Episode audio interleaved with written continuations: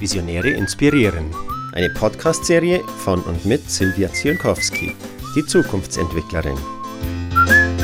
Erhalten Sie Impulse von Experten, die ihren Weg gegangen sind, die Ungewöhnliches geleistet haben und die Einblick geben in ihre Visionen. Gespickt mit Tipps für den eigenen Lebensweg. Hören Sie rein und lassen Sie sich von den spannenden Interviews inspirieren. Sehr geehrte Damen und Herren, hier ist wieder der Podcast Visionäre erzählen. Heute mit dem Experten Stefan Heinrich, der Autor und Experte für Verkaufen und Geschäftskunden oder B2B ist. Er hat 2003 schon eine Xing-Gruppe gegründet, Vertrieb und Verkauf, was mich echt beeindruckt, Stefan, mit 93.000 Mitgliedern. Und er hat ganz frisch einen CSP gekriegt, einen Certified Speaking Professional und ist deswegen auch noch ausgewiesener internationaler Vortragsredner für Vertriebsthemen. Ich freue mich sehr, lieber Stefan, dass du heute bei mir bist. Und dein Thema ist ja nun mal Vertrieb und deine Vision dahinter, dass du den Menschen, egal in welcher Branche sie sind und in welchem Unternehmen oder äh, sie tätig sind oder ob sie selbstständig sind oder nicht, Lust auf Verkaufen machen willst und denen Tools an die Hand geben, um es handwerklich und, und lustvoll, sage ich jetzt mal, zu machen. Ja, Kannst genau. du das nochmal ein bisschen erklären, was da die Idee dahinter ist? Ja, klar, sehr gerne. Also ich denke, dass heute die meisten Menschen, wenn sie an Verkäufer denken, vor allem dann, wenn sie selber keine Verkäufer sind, dieses Bild des Verkäufers eher negativ einsortiert haben. Das ist einer, der mich über den Tisch zieht, der mir irgendwas aufdrücken will, der mich auf irgendeine Art und Weise umstimmen will, der mir was verkauft, was ich eigentlich gar nicht kaufen will. Mhm.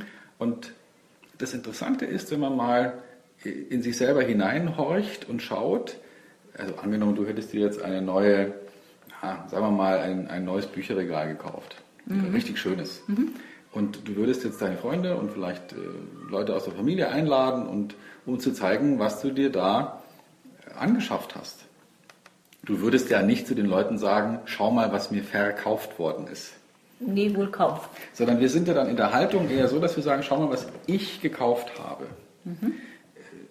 Den anderen Ausdruck würden wir eigentlich nur verwenden, wenn wir, wenn wir uns falsch entschieden haben oder wenn wir das Gefühl haben, dass wir da ja, äh, übertölpelt worden sind. Also das heißt, die Menschen wollen eigentlich nichts verkauft bekommen, aber sie kaufen gerne. Und und für mich ist eine Tugend immer etwas, was auf beiden Seiten gemocht wird. Also Zuneigung, Verständnis, Liebe, das sind alles Tugenden, weil man sie gerne erwidert. Aber zum Beispiel überzeugt werden, wer will schon überzeugt werden oder wer will schon was verkauft bekommen. Aber auf der anderen Seite wollen viele Leute gute Verkäufer sein oder andere überzeugen können. Mhm. Und das passt nicht zusammen. Das ist keine Tugend und deswegen funktioniert es langfristig nicht. Okay, du sagtest ja auch, ähm, dass du siehst, dass sich die Dienstleistung verändern wird, ja. also dass sich Verkauf verändern wird. Das interessiert mich sehr, weil das finde ich einen ganz spannenden Aspekt. Was genau meinst du denn damit? Ja, wir sehen es ja heute schon im, im klassischen B2C, also da, wo Consumer eingeschaltet sind, dass der Verkäufer an Bedeutung verliert. Warum? Weil die Kunden in der Lage sind, sich selber zu informieren. Also wenn ich mir heute ein neues Rennrad kaufen will oder wenn ich mir heute einen neuen Kühlschrank kaufen will, dann gehe ich in das entsprechende Fachgeschäft in der Regel voll informiert. Ich weiß genau, was ich will.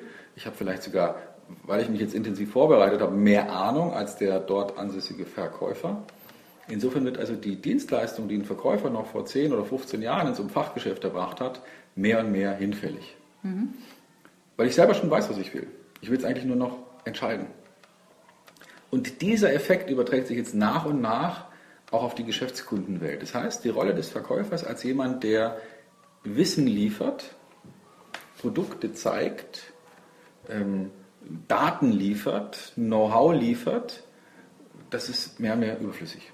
Okay. Aber je mehr der klassische Verkäuferberuf dadurch überflüssig wird, in gleichem Maße steigt die Notwendigkeit, verkaufen zu können. Das klingt jetzt vielleicht auf den ersten Blick paradox, aber wenn man mal genau hinschaut, vielleicht vor 20 Jahren konnte man einen Beruf lernen, sagen wir mal technischer Zeichner oder Wirtschaftsprüfer oder Projektleiter in einem industriellen Umfeld und musste sich mit Verkaufen nicht beschäftigen. Man hat eben seinen Job gut gemacht und vielleicht sogar ein Leben lang. Heute ist die Welt kleinteiliger geworden. Das heißt, mehr und mehr Leute machen sich selbstständig. Mhm. Selbst innerhalb der Unternehmen ist es so, dass man mehr und mehr in Matrix-Organisationen, in Projekte eingebunden ist und nicht mehr einen Chef hat, dem man irgendwie dient, sondern permanent sich mit unterschiedlichsten Leuten auseinandersetzen muss und dort ja, Menschen bewegen muss auf irgendeine Art und Weise, die zu einer Entscheidung führen muss, denen helfen muss, eine gute Entscheidung zu treffen. Ich würde sagen, das ist Verkaufen. Mhm. Das heißt, es wird mehr und mehr Berufe geben, in denen dieser Anspruch, etwas verkaufen zu können, ganz wichtig wird. Und, und meine Idee, meine Vision ist, den Menschen, vor allem denjenigen, die bisher Verkaufen für was ja, Ekliges oder Unangenehmes gehalten haben, eben unter diesem Eindruck, dass mir jemand etwas verkauft, dass die sehen und akzeptieren, dass darunter ein solides, nüchternes, klares Handwerkskonzept liegt. Was muss ich tun und wie muss ich das tun, um Menschen dabei zu helfen, eine gute Entscheidung zu treffen? Okay, klingt spannend. Jetzt bist du ja selber schon lange mit diesem Thema beschäftigt. Was ist es eigentlich, was dich persönlich so antreibt an, an, an dem Ganzen? Also ich finde es einfach immer wieder wahnsinnig spannend, sich zu überlegen, dass Menschen in der Regel das nicht kaufen wollen, was ihnen verkauft werden soll. Okay. ja, also ich, ja. Ich, manchmal konfrontiere ich dann auch meine Teilnehmer oder meine Zuhörer mit so Aussagen wie, was verkaufen sie? Und die sagen dann meistens sowas wie, ja, wir verkaufen hier, äh, ich sag mal, Kunststoffmaschinen oder wir verkaufen mhm. hier Beratung mhm. oder wir verkaufen hier CRM-Systeme. Mhm. Also die beschreiben was sie verkaufen.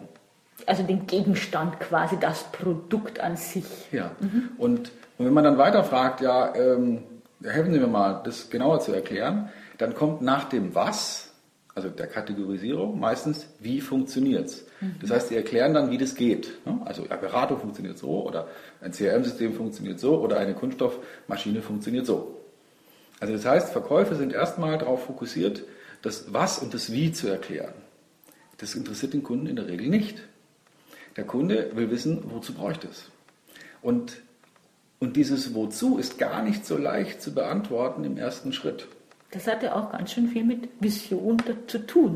Ne? Wozu will ich das eigentlich? Wo ist denn die ja. Begehrlichkeit? Ne? Ja, also ich habe ja ein, ein, Buch geschrieben zu dem Thema, das heißt Verkaufen an Top-Entscheider und im Untertitel, wie Sie mit Vision Selling mhm. ähm, Geschäftskunden erreichen. Und, und da steckt genau das drin, dass der Geschäftskunde in der Regel ja nicht morgens aufwacht und sagt, heute brauche ich ein CRM-System sondern der Geschäftskunde wacht morgens auf und sagt, wir müssen endlich unsere Reichweite im Marketing in den Griff kriegen. Oder der sagt, wir müssen endlich bestimmte Prozesse im Vertrieb so verschlanken, dass wir ohne weitere Leute einzustellen unsere Umsatzziele erreichen. Also das heißt, der hat ja irgendeine Vorstellung, was er gerne kaufen möchte. Und wenn es jetzt der Vorgang des Verkaufens schafft, seine Vorstellung in Deckung zu kriegen mit dem, was der Effekt sein wird von diesem Produkt oder dieser Dienstleistung, dann hat Verkaufen funktioniert. Und es geht jetzt nicht nur für den, für den Verkäufer oder für jemanden, der auf seiner Visitenkarte in irgendeiner Art und Weise Sales draufstehen hat, sondern diese Art von, ich will jetzt ein Ergebnis herbeiführen bei einem Entscheider, das könnte ja genauso jeden beliebigen Mitarbeiter treffen oder Projektleute treffen oder Serviceleute treffen, die eine Entscheidung herbeiführen wollen. Da geht es also gar nicht um diese berufliche Ausprägung des Verkäufers, sondern es geht darum zu verstehen, wie mache ich das, dass ich erstmal kapiere, was will der kaufen, wozu will der Ja sagen und ihm dann, wenn ich es kann, genau das liefern. Du sprichst einen ganz interessanten Punkt an, weil das habe ich in meinem IT-Unternehmen eigentlich auch immer versucht, den Serviceleuten gerade beizubringen, zu sagen, boah, ihr habt doch den Kunden schon an der Angel. Fragt ihn doch bitte, bitte, was braucht der noch, damit er sich noch wohler und aufgehobener fühlt. Das haben die seltenst gemacht. Und da komme ich jetzt wieder zu dir, weil du sagst, auch wenn man noch keine Lust hat, dann gibt es Möglichkeiten und Werkzeuge, ähm, ja, ein Gefühl dafür und ein Verständnis dafür zu, zu kriegen. Und das finde ich einen spannenden Ansatz. Mhm. Ja, also ich, ich habe da ein, ein Werkzeug entwickelt für einen Kunden, was dann im Rahmen von einer äh, größeren Untersuchung dann sogar zu einem, zu einem Preis wurde. Ähm, nämlich wir haben uns angeschaut, ähm, wie kann man denn so einen typischen Gesprächsvorgang so ja, in einen Rahmen packen, dass auch die Leute, die diese Art von Gesprächen seltener führen, mit einer großen Sicherheit und einem großen Selbstverständnis zum Ergebnis kommen. Okay, das heißt, es macht auch Spaß dann, weil ich irgendwie. Weil es Sicherheit gibt. Weil es Sicherheit ja. gibt. Und, und wenn ich jetzt so zu den Piloten schaue, dann sehe ich ein Werkzeug, das denen dabei hilft, keine Fehler zu machen, das ist die Checkliste. Mhm. Also wir würden uns alle schlecht fühlen, wenn wir wüssten, dass der Pilot, bei, gerade bei unserem Flug, ausnahmsweise mal die Checkliste weglässt, weil er sagt, ich kann es ja eh. ja. Aber viele, die, die sich mit Kunden beschäftigen, haben so eine Tendenz zu sagen, ja, ich brauche jetzt da keine schriftliche Geschichte. Das kann ich auch irgendwie so. Und um diese Checkliste oder der Checkliste den Schrecken zu nehmen, haben wir die grafisch dargestellt in Form einer, sagen wir mal, Gesprächslandkarte. Mhm. Das heißt, wenn ich mit dem Kunden ein Gespräch führe, habe ich vor mir liegen einen Notizblock, der aber nicht kariert ist oder liniert, sondern der mit feinen Linien eine Landkarte darstellt. Und ich mache mir meine Notizen in diese Landkarte an die jeweiligen Punkte, wo sie hingehören. Also da ist dann irgendwo ein, eine Fläche, die heißt dann vielleicht Fakten und irgendwo anders ist eine Fläche, die heißt äh, Probleme des Kunden und eine andere Fläche heißt vielleicht Auswirkungen dieser Probleme in Euro und wieder eine andere Fläche heißt Entscheidungsverlauf. Ja, sodass, und den, ich weiß ja schon, wo was steht. Und im Laufe des Gesprächs mache ich mir einfach meine Notizen an die richtigen Stellen, weil ich das vielleicht auch trainiert habe, zu wissen, was mache ich wohin, so wie ich ja auch, also ich schaue auf eine Deutschlandkarte und ich weiß, Kiel ist oben, München ist unten mhm. und so mache ich mir eben dann meine Notizen. Und wenn ich dann immer wieder zwischendurch auf diese Landkarte schaue, dann, dann strahlen mich die leeren Flächen an. Und ich sehe auf diese Art und Weise sofort, wo sind noch Lücken, was habe ich noch nicht besprochen, wo sind noch Punkte, die ich unbedingt noch mit dem Kunden klären muss. Mhm. Und dieses simple Prinzip hilft mir dabei, mit einer großen Sicherheit und mit einer großen Wiederholbarkeit hohe Gesprächsqualität herzustellen. Also das war jetzt nur ein Beispiel für ein Werkzeug, mhm. aber so einfach und so simpel kann das sein, dass man Dinge in einer großen Organisation oder auch in kleinen umsetzt, und zwar mit einer großen Wiederholbarkeit und mit einer großen Chance, dass Qualität entsteht, selbst dann, wenn man keinen Aufpasser dabei hat. Okay. Mhm. Ja, das finde ich ja ganz gut, weil ich denke auch, dass die Dinge, die uns gut unterstützen, nicht kompliziert sind, sondern ja. oft einfach, aber klug. Sind. Jetzt bist du nur auch Erfinder des Sales Up Calls, was ich ja, ja auch sehr schön finde. Ja. Und wenn du mir so erzählst, dass der Vertrieb sich verändern wird und dass eben Menschen, die heute noch gar kein Verständnis davon haben, Vertrieb machen zu müssen, das in die wahrscheinlich irgendwann doch mal reinschleicht, dann ist das ja auch ein gutes Hilfsmittel. Wie bist du denn auf diese pfiffige Idee gekommen? Also der Sales Up Call ist ja erstmal der äh, Gedanke, die verschiedenen Aspekte, die sich mit diesem Thema Vertrieb beschäftigen oder noch besser, alles, was Verkäufern im weitesten Sinn dabei helfen kann, besser zu werden, in eine Art akustische Wochenzeitung zu packen. Mhm. Also im Moment erscheint es alle 14 Tage, das heißt alle 14 Tage gibt es einen neuen Sales Up Call zu einem Thema, das für Verkäufer oder für den Vertrieb im weitesten Sinne hilfreich ist. Zum Beispiel von der Kaltakquise oder der Preisverhandlung, was so Kernthemen im Vertrieb sind, bis hin zu Themen, die man vielleicht eher als Randthemen bezeichnen dürfte oder als Soft Skills, wie Stimme im Vertrieb oder wie präsentiere ich richtig oder wie arbeite ich an meinem persönlichen Selbstvertrauen oder wie arbeite ich an meinem Charisma ähm, mhm. oder mhm. wie entwickle ich eine Vision mhm. für genau. mich oder andere. Das mhm. haben wir zusammen gemacht. Genau. Ähm, das sind ganz unterschiedliche Aspekte, die, ja, Verkäufer sind viel im Auto unterwegs oder reisen viel. Und um diese Leerzeiten zumindest einmal 14 Tage zu überbrücken und ähm, auch Autofahrern die Möglichkeit zu geben, sich unterwegs weiterzubilden, habe ich den Sales Up Call erfunden. Toll, tolle Sache. Jetzt zum Abschluss würde ich äh, dich noch bitten, unseren ähm, Zuhörern zu sagen, was sind denn so deine wichtigsten drei Zukunftstipps, die du in deinem Thema siehst? Also erstens, ich, ich denke, es, jeder muss akzeptieren, dass wir über die reine Fachlichkeit niemanden mehr hinterm Ofen vorholen. Hm. Dazu ist es notwendig, Verständnis zu haben und zu kapieren, was will der andere, wie tickt der andere, wie sieht es der andere, um dann in seiner Sprache sprechen zu können oder sich zumindest mal einzulassen auf dessen Denkweise. Also Hören, Verständnis ist erstmal wichtiger als etwas überzeugend darbringen zu können. Ich glaube, das ist einer der wichtigsten Unterschiede im Vergleich zur äh, Vertriebsidee oder Vertriebstrainings davor. Davor waren Vertriebstrainings eher für Sieger und wir wissen, jeder Sieger braucht einen Verlierer.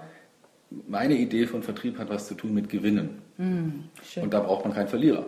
Also die Idee ist, wie kann man, wie kann man äh, etwas schaffen, wo der andere gerne Ja sagt. Ich mhm. denke, das ist eine der wichtigsten Trends und Erkenntnisse und jeder, der sich das mal klar gemacht hat und sich diese Techniken und Gedanken drauf geschafft hat, der wird äh, sehr erfolgreich sein, egal welche Art von Fachrichtung er bevorzugt.